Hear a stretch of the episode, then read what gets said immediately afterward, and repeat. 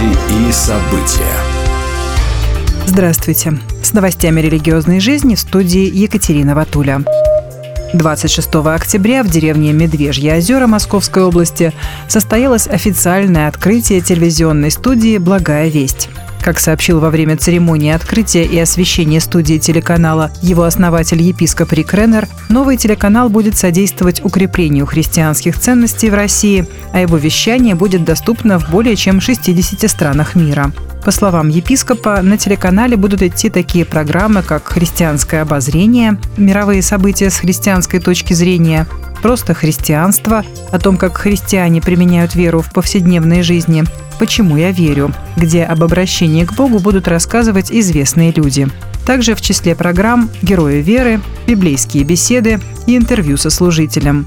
Работы по созданию ТВ-канала начались в 2022 году а весной этого года он получил лицензию на вещание на территории Российской Федерации, которая будет вестись через спутниковые, кабельные и социальные сети. Как уточнил ТАСС главный продюсер телеканала Антон Кругликов, создатели канала «Благая весть» позиционируют его не как протестантский, а именно как общехристианский канал. В Русской Православной Церкви призвали популяризировать национальные праздники, чтобы одолеть Хэллоуин. Как сказал в интервью Daily Storm священник Павел Островский, если мы не будем сами насаждать или возобновлять наши национальные праздники, чтобы наши дети играли в наши национальные игры и носили наши национальные костюмы, если мы взрослые ничего не будем делать, то что мы сможем требовать от детей? По его мнению, необходимо запретить праздник Хэллоуина в детских садах и школах. Насчет студентов же Островский отметил, что они все равно никого слушать не будут. При этом он отметил, что депутаты действительно регулярно предлагают запретить этот праздник, однако им следует заниматься более серьезными вещами – ЖКХ, проблемой нищеты и расслоения в обществе.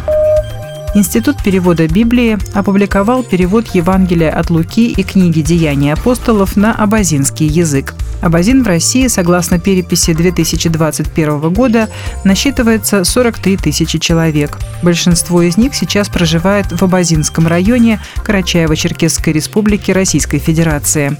Настоящее издание содержит Евангелие от Луки и книгу «Деяния апостолов». Переводы этих книг на абазинский язык публикуются впервые.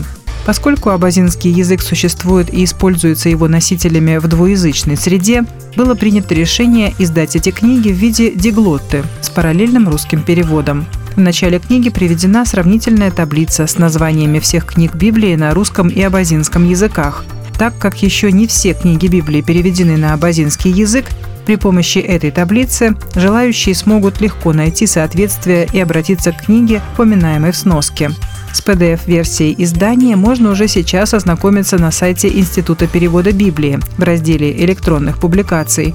Также эти переводы будут добавлены в библейское приложение Института перевода Библии на Google Play и в App Store. С 17 по 19 ноября в Москве пройдет первая конференция молодежи евангельских христиан-баптистов Москвы и Московской области «Мы верим 2023». В течение трех дней молодежь будет общаться, вдохновляться и получать ответы на свои духовные вопросы.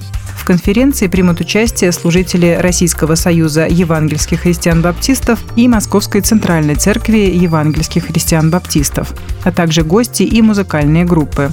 Спикерами конференции станут Виталий Занин, Сергей Набойченко, Феликс Волошин, Владислав Вовк, Владимир Тангушов и другие проповедники – Тема конференции «Мы верим в благодать».